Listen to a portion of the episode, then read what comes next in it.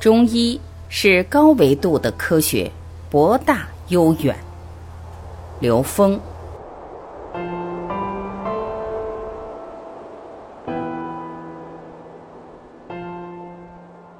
中医是高维度的科学。很多人说中医不科学，其实是因为他并不了解更高的维度，也不了解中医。中医其实是在更大的宇宙空间里具有更完整的科学属性。疾病是一种不自然的能量平衡。我们看到的一切存在都是能量的相对平衡，所以自然中的存在都是能量的相对平衡。而疾病是一种不自然的能量平衡，这种不自然能量平衡也是一种存在，病灶也是一种能看到的现象。治疗就是打破这种不自然的能量平衡，并让它恢复到自然的能量平衡状态。西医的治疗是对症治疗，症状作为一种不自然的能量平衡，它可能是正弦能量，也可能是反正弦能量。如果这个症状是一个正弦能量特征的，它的对治就是用一个反正弦波，这两个波一遇到就抵消了，抵消了症状就没有了。但是问题就是，这个反正弦能量波也是不自然的能量平衡，它其他部分会产生副作用，所以一般西医的药都会有各种各样的副作用，而中医是把整个宇宙能量当成一个综合系统，它是按照五行的五种能量特征分布来进行综合平衡，所以最终的平衡它是不带副作用的。它是以整个能量的平衡而成的一个平衡的相，从而使身心达到一种健康的状态。穴位和经络是一种全息的宇宙生命观。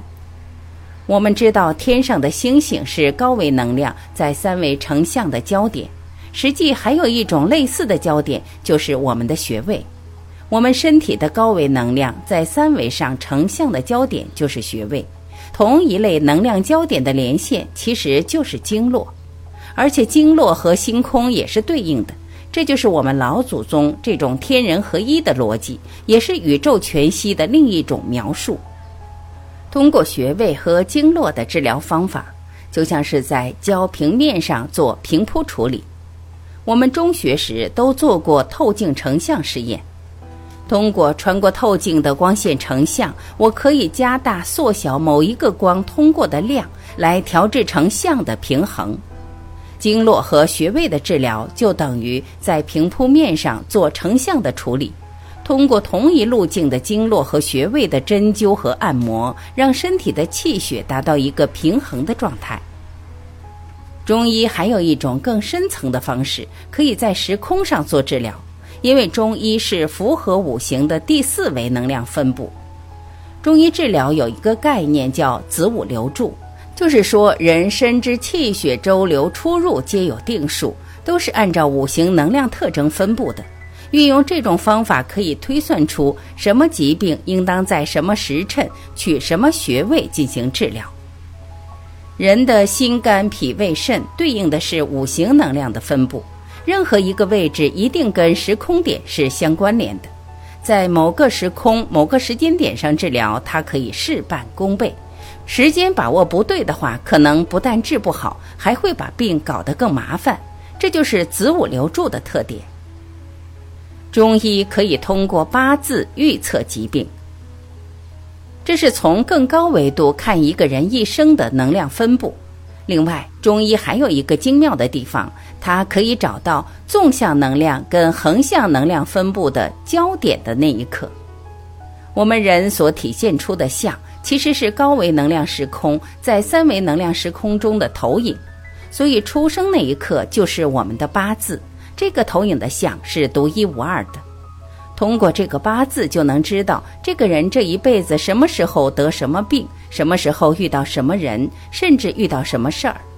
因为他是从更高的维度看到的这个人的一生的能量分布关系，这就是我们老祖宗的干支哲学。所以，很多中医看病先问一个八字，就能知道你在这个年龄段，在这个时间点大概该得什么病了。这是中医理论里边的另外一层。把这些东西连接起来，我们已经不把它简单叫中医，应该叫道医了，因为它是跟高维能量相关的。所以中医有三个层次，中医的下医只是会用三维物质世界的方法治病的，那就根本比不过西医，因为西医对物质世界的穷尽的研究范畴，比现在中医所能涉猎的范畴广多了。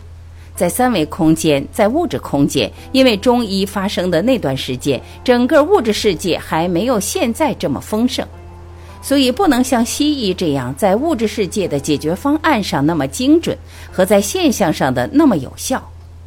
中医的中医是超越三维的，可以用高维的能量时空关系来解决三维问题。那么，中医中的中医一定是修炼的人。他一定能够把中医的传统理论里面跟高维空间连接的干支哲学所有留住活性的用到现实。中医中还有上医，上医是能够感受到整个宇宙能量分布和宇宙时空关系的整体性的人。所以上医是医国的，中医是医人的，下医才是医病的。由此从这个格局来看中医。其实中医并不应该，而且也不需要在治病的这个层面去跟西医拼。中医本身是可以让人不得病，让人活得健康，在得病前就让人生活的状态有所调整。不能按西医的思维去学中医，但有些人学中医是按西医的思维去学中医的时候，他就没有办法学到比西医更高维度的东西，他的优势就没有了。我们很多的中医教学是用西医的方式在教学，就学不到中医的本质和精髓。而中医的精髓完全在于通过修炼跟高维实践连接。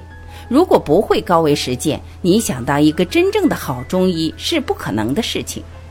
只是按照西医知识传授的方式学到的中医，叫不叫中医呢？那我们全且叫它西式中医。